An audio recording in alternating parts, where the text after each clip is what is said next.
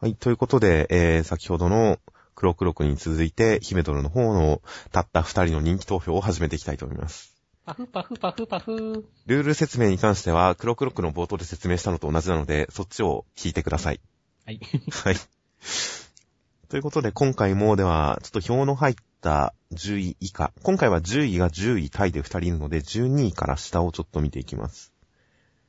では、12位から下、少数投票は、えー、まず10 12 位、2ポイント、2ポイント、えー、あること破いたそうで。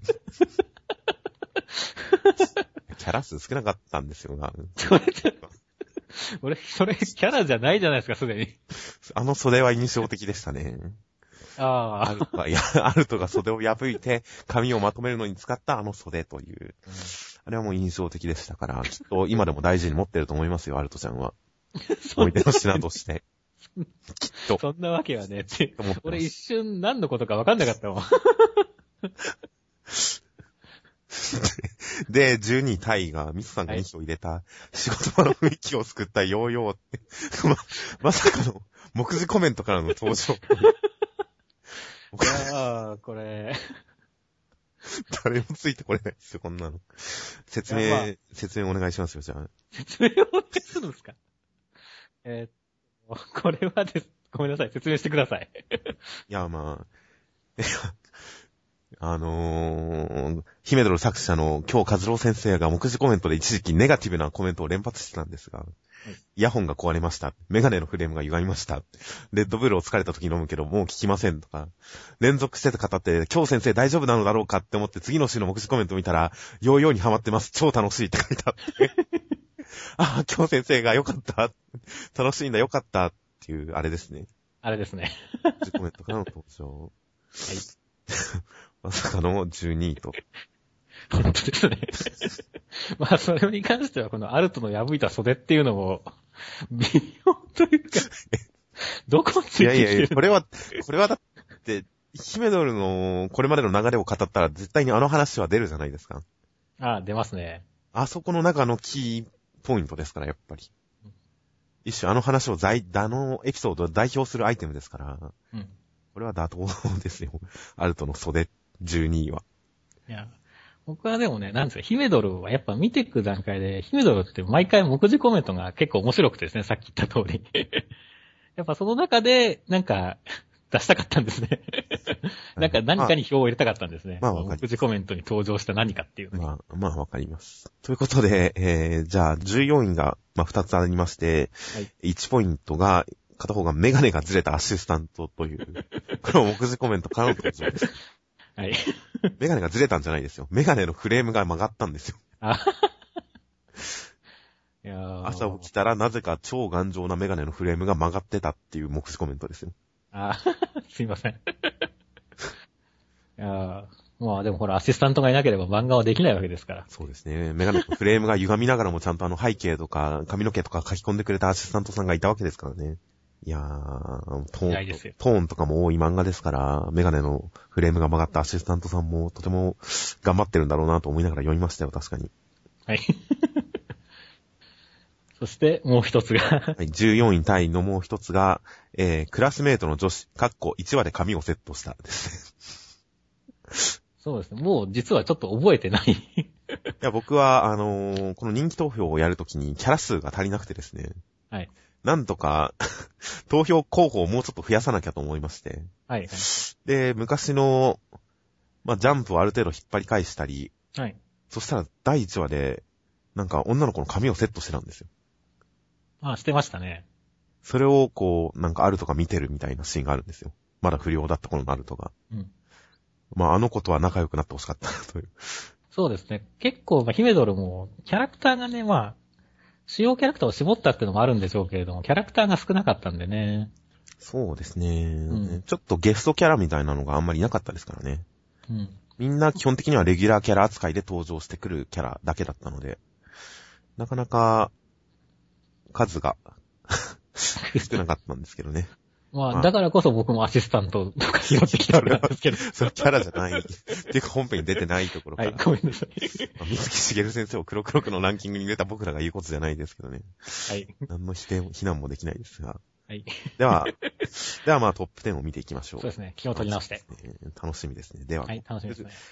トップ10第10位が、えー、2人おりました。はい10位と10位タイ。こちら、えー、10位、1人が、えー、鮫島父。はい。そして、10位タイが、桐山が事故った机。これ、桐山が作った時間作って入れたの、ガルちゃんじゃないですか。まあ、そうですね。しかも3ポイントも。いや、後半なんか入れるほどじゃないキャラがいっぱい。いや、キャラ数で言ったら10位以上はいいったんですけど、当然うん。なんか、こいつ、そんな入れるほどでもないなと思って、どんどん無機物に目がいってしまったんですけど。あの机にはちょっと笑わせてもらったんで。いや、衝撃的でしたね。しかも、この、あの机のこの伏線の下りが最終回で何一つ生かされて最終回で。全然怪我してないんです、その桐山くん。そうあのもう、机は。先週というか、で最終回一個前はもう桐山くん死ぬんじゃねえか、死ぬんじゃねえかって言ったけど、来週どうなるんだろうって心配してたら、何一つくれられませんでしたからね、最終回で。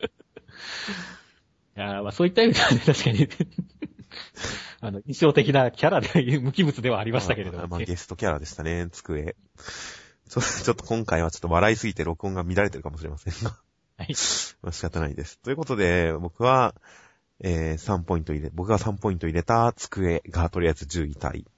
そしてもう一つ、はい、ミスさんが入れたのが、ミスさんの3ポイントによって10位になったのが、えー、鮫島父と。ね、俺に関してはもう、やっぱその最終回の印象ですよねっていう。ああ、黙って票を入れて去るという。そう。なかなかまあ、この親父がいい親父だっていうところはね、ありましたけれども、やっぱりこういうさりげないことをやるっていうのはかかっこよかったですねっていう。なるほど。あとデザインがね、ちょっと もうちょっと面白かったですねっていう。やっぱり検索してアラジンのジャファーの魔人バージョン見てみたらやっぱ似てましたよ、かなり。うん。うんすこのそうだね。この謎の後ろ髪すげえ長い感じとかね。怖いけどちょっと面白いっていうそうですね。のもあって、結構やっぱり印象的でしたね。まあ、確かにお兄さんがすごく無個性なのに比べたら、この親父さんは個性的なキャラでしたね。うん。ということで10位、鮫島父と机でした。では、えー、なんと9位もなくて、8位と8位タイが2人おります。では、こちらを見ていくと、おーえー、まず8位1人目が、美容家の隣の席の子。はい。そしてもう1人が鮫島母。はい。これは意外と、これちゃんと聞いてる人は逆を想像するかもしれませんが、はい。みそさんが美容家の隣の席の子に票を入れていて、はい。そうで、です僕が鮫島母に票を入れてますね。多分僕が唯一ちゃんと覚えたモブキャラっていう。ああ、確かに、あの、カイドウ先輩とか、何でしたっけ、走行船の、なんとかメンバー。なんとかメンバーについて説明してくれた子ですよね。そうそうそうそうそう。だからてっきりあの後も何かしらでね、リアクション要員なり解説役なりで出てきてくれるかなと思ったんですけれども、そうですねあ。そこしか出てこなかったんですよね。美容家の授業風景自体があの数コマしかなかったですからね。うん。でもなかなか確かにあの子はちょっと絡んでほしいなと思いましたよ。そうそう。結構だからね、セリフ、普通にか仲いい感じで絡んでたし、そうなんですよね、桐山くんと。うん。てっきり あの時点で前に出てるキャラなのかなって思ったレベルですからね。そうそうそうそうそう。実は出てなかった多分出てないですよね、あれ。うん。だからね、そういった意味の期待値もあったんだけど、まあ出てこなかったんですけど、今回の人気投票に関して、はい。パッと最初に思いついたモブキャラがこの子だったっていうなるほど。ところなんですね。そして、えー僕が投票したのが、鮫島母ですね。うん。写真と回想での登場という。そうだね、もう、あんまりちゃんと覚えてないんだけど。いや、意外と回想とかで出てきたのってう、ん。最後の方ですよ、最後の方。まあそうだね、最後の方だったね。親父が一人でいて、なんか奥さんを思い出して語りかけるみたいな。うん。俺の育て方は、なんとかかんとかだけど、なんとかのはずだ、みたいな。うん。何一つ覚えてないですうろ覚えないですけど。あの母親の、ちょっとこのアルトに似た感じの姿と、ちょっと優しそうな感じと階層に現れる感じがちょっとこう印象でしたね。はいはいはいはい。では、続きまして第7位です。はい。第7位は5ポイントを獲得。桐山が入った個室のモブ ここまでモブキャラばっかじゃないですか。これはあれでしょ、あの、黒、黒くで、あの、ヒメドルの中でも、こう、唯一と言っていいほどのお色気シーンだったあそこの話ですよね。そうですね。もっとこれ限定して言うんであれば、桐山が間違って入った女子更衣室のモブが履いていたパンツっていうところまで限定してもよかったんですけどね。それはさすがにちょっとレベルが高すぎでしょっていう。あれに、あれに関しては結構こう、書き込みに、それまでひ、ヒメドル全体的に書き込みが妙にあっさりしてて、なんか美容とかを扱う漫画にしてはこんなにあっさりでいいのかなって不安になってたところに、更衣室に間違って入ったら、意外と下着をちゃんと書いてたっていうところに僕は、ヒメドルのその後の可能性を感じたので、はいはいはい。かなり印象的だったんですね。でも確かにね、そのお色気路線にあの後行くのかなとも思ったんですけどもね、その後のアスカさんとの絡みも含めて、お色気路線の可能性はあったんですけど、そこはでもすっぱりとその後否定しましたねっていう。そうですね。お色気は結局なんかあったですね、確かに。例えばね、あの、ガルちゃんが最初の方で言った通り、この水に落ちたのに、こう濡れ隙がないとはどういうことだみたいな。本当ですよ。あれは、未だに許せないというか、未だに理解できないですよ。理解できないレベルで。なんであの時透けな透けなかったのか、服が。うん。そういった意味では本当に、だからお色気を常に否定してきた漫画ではあるんですよね。そうですね。まあ、お色気に関してはあそこ限りにはなりましたが、あと次の回のアスカさんとの異様に露骨な、うん。異様に露骨なサービスシーンで終わりましたけど。まあ、書き込みが細かくなっていくっていうのに関しては、やっぱあそこら辺から始まって、その後どんどんやっぱり細かくなっていったので、うん。やっぱりあの、更衣室のパンツがターニングポイントなんじゃないかなと僕は思ってますんで。はい。書き込みが細かくなっていくターニングポイントだったんじゃないかなと思ってますね。印象的な、こいつのモブに投票、投票しました。すごい無理やりこじつけた感がありますが、はい、わかりました。では続きまして第6位ですね。6位が、7ポイント、えー、カイドウ・アキカズさん、シュガーさんですね。はいはいはい。おー、やっとこう、ちゃんとした名前のあるキャラが来ましたねち。ゃんとしたキャラですね。ちなみに投票で言えば、僕は0ポイント、ミツさんが7ポイントになります。あれ、僕はかなりこのカイドウさんは、このヒメドルの中でもいいキャラだったと思うんですよね。まあ、人格者かって言われたら人格者ですよ。うん。ただ好きかどうかって言われたら別に、別にって思っちゃいましたね。別に好きじゃないかなっていうふうには。いや、でもやっぱりね、主人公のまあライバルキャラというかね、最初の、まあ、壁になったキャラでもあるわけじゃないですか。まあそうですね。最初で、最後ではありましたけれども。そうですね。あの、ね、結局まあその、シュガーさんっていう名前の由来は、結局はっきりした名前ではありましたから。と、登場した時からなんでシュガーなんだろう論をやってたんですけどね。まさか答えが出ないとは。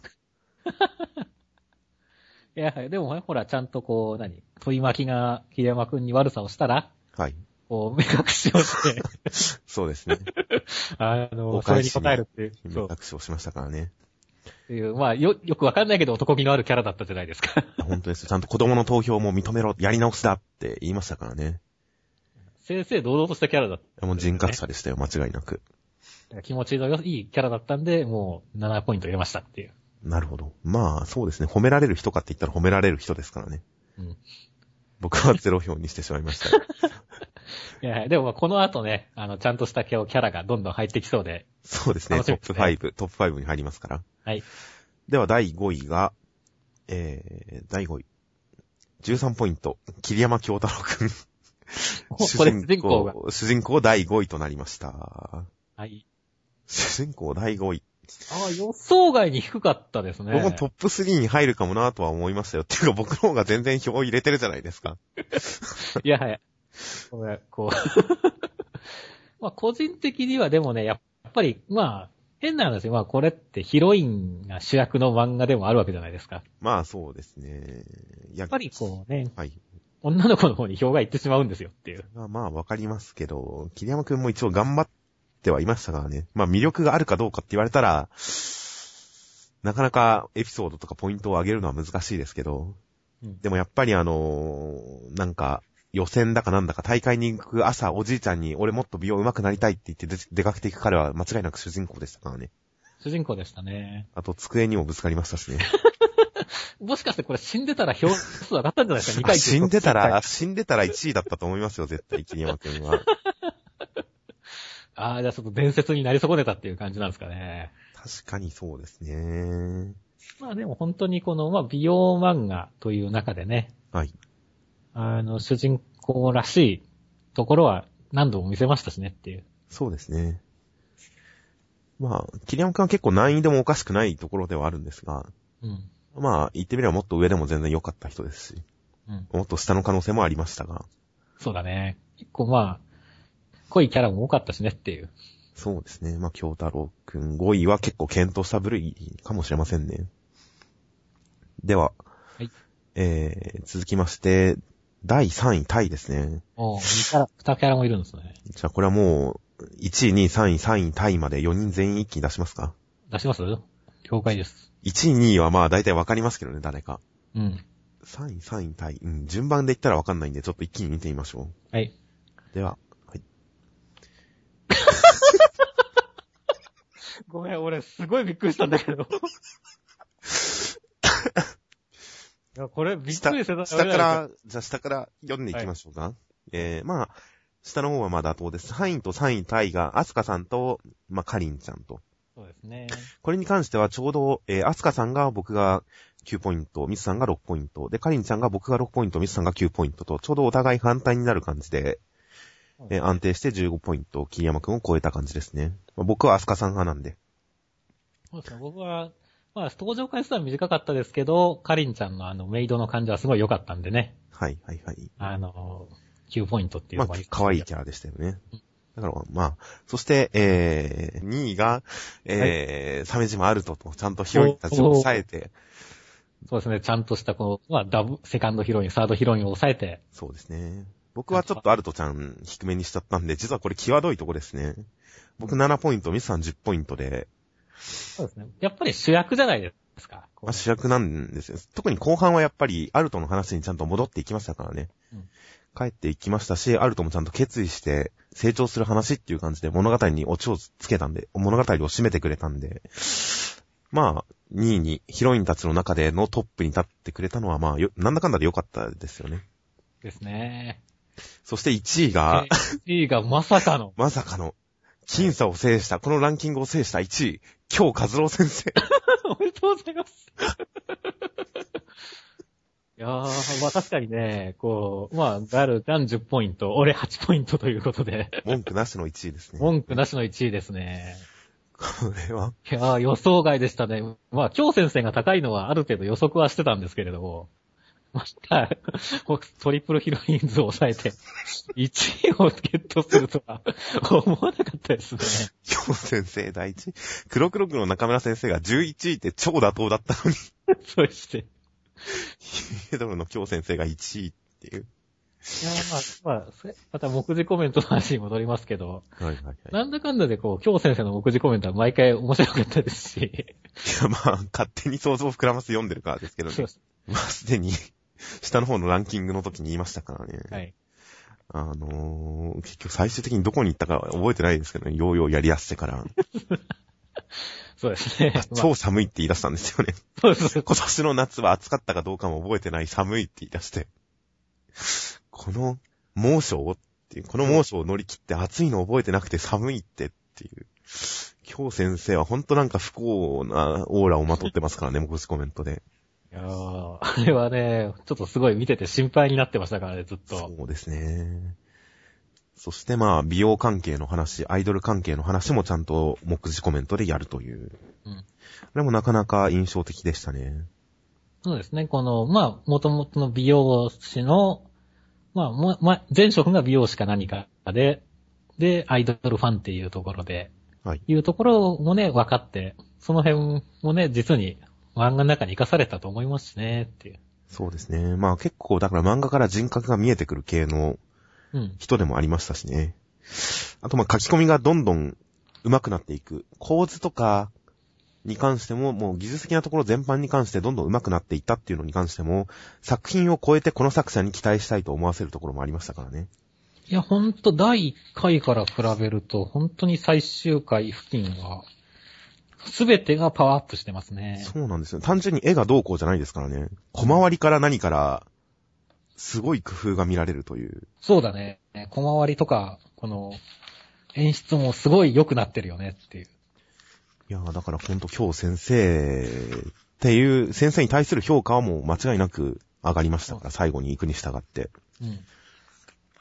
ほんと、まあそのか髪の毛の書き込みがだんだん増えていくところとかも含めて、まあ本当に試行錯誤して試行錯誤して良くなってるっていうのが本当に見て取れたんで、だからそういった意味での作者萌えな漫画でもありましたねって。そうですね、作者に注目する漫画でしたから、まあ、ランキングを制したのは京先生ということで。いやー まあでも納得の第一位ですよ、京納先生。で得の第一ですね。はちょっと項目を設けたけど票が入らなかった人をちょっと見てみますかね。はい。えー、まあ大森くん、調理家の友達の大森くんとか、うんマリさん、鮫島兄、鮫島のお兄さんあたりがちょっとゼロ票でしたね。そうですね。不良たちはまあ入ることはなかったですねっていう。まあ不良たちはまあ、マリさんが入らなかったのは意外ですね。マリさんはエピソードがなかったですからね、なんだかんだで。ああ、そうやってみればそうですね。背景の説明がちょっと入ったぐらいで、マリさんがなんかアクションを起こす話っていうのはなかったですからね。うん。ちょっと、うん、注目はされなかったかもしれないですね。うん。あとまあ、大森くんに関してはもう、文句なしのゼロ票だと思いますよ。おかしいね。入ってもおかしくないはずだったんだけどね。こう、うんおかしくなくなる。いやもうゼロ票超妥当だと思いますけどね。袖よりかは入ってもおかしくなかったいやいやいやアルトのあの袖活躍したじゃないですか。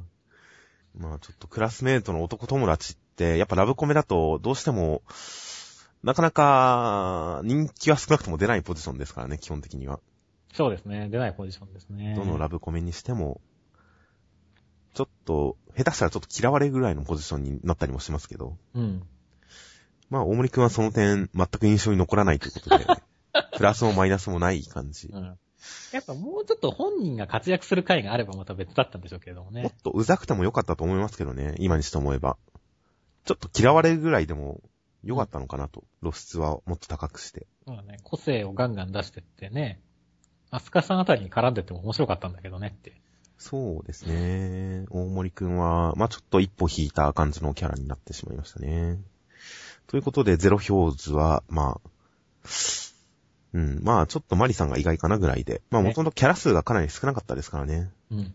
ランキングは、えー最終的には、1位、京活郎先生、2位、アルト、3位、アスカさん、3位、タイ、カリンちゃん、5位が、えー桐山くん、6位が、カイドウさん、7位が、えー桐山が間違って入った女子更衣室のモーブ、えー8位が、美容家で隣の席になった子、そして8位タイが鮫島母、うん。えー10位が鮫島父、10位タイが桐山が事故ったつって ということになりましたと。はい。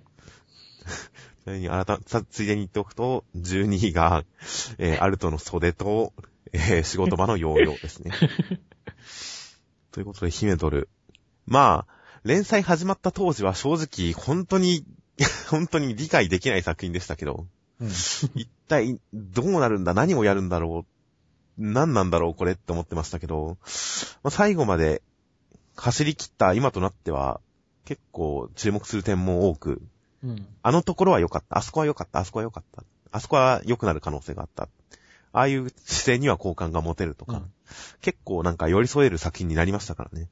ね、愛すべき作品になりましたね。最終的には本当に。いやーよかった。それもやっぱ京先生の成長あってこそですからね。うんほんと、始まった当時は何かと思いましたけど。口にはそれは言い過ぎですよ。口には出さなかったですけど。何かと思いましたけども、最終的にはまあかなりいい作品になったと思うので、特に終わり方とかは本当良かったですからね。やり方良かったですね。ちゃんと盛り上げて盛り上げて。ね。やっぱ王道で感動しましたしね。そうですね。ちゃんともうグランドフィナーレっていう感じの終わり方がしましたんで、なかなかそういう雰囲気を出せる漫画、必ずしも全てではないですからね、やろうとしても。うん、そういうのができてる点では、姫ドルちゃんと一発の作品として終われたんじゃないかと思いますんで、まあ、次の作品、次の京先生に期待ですね。期待が募りますね。はい。ということで、まあ、最終回自体に関してはこちらも黒黒と同じく、えー、またちょっと後に更新する今週のジャンプ読んだポッドキャストの本編の方で最終回単独に関してはまた見ていきますと。はい。いうことで、以上、えー、姫通る打ち切り追悼記念、二人きりの人気投票でした。はい、でした。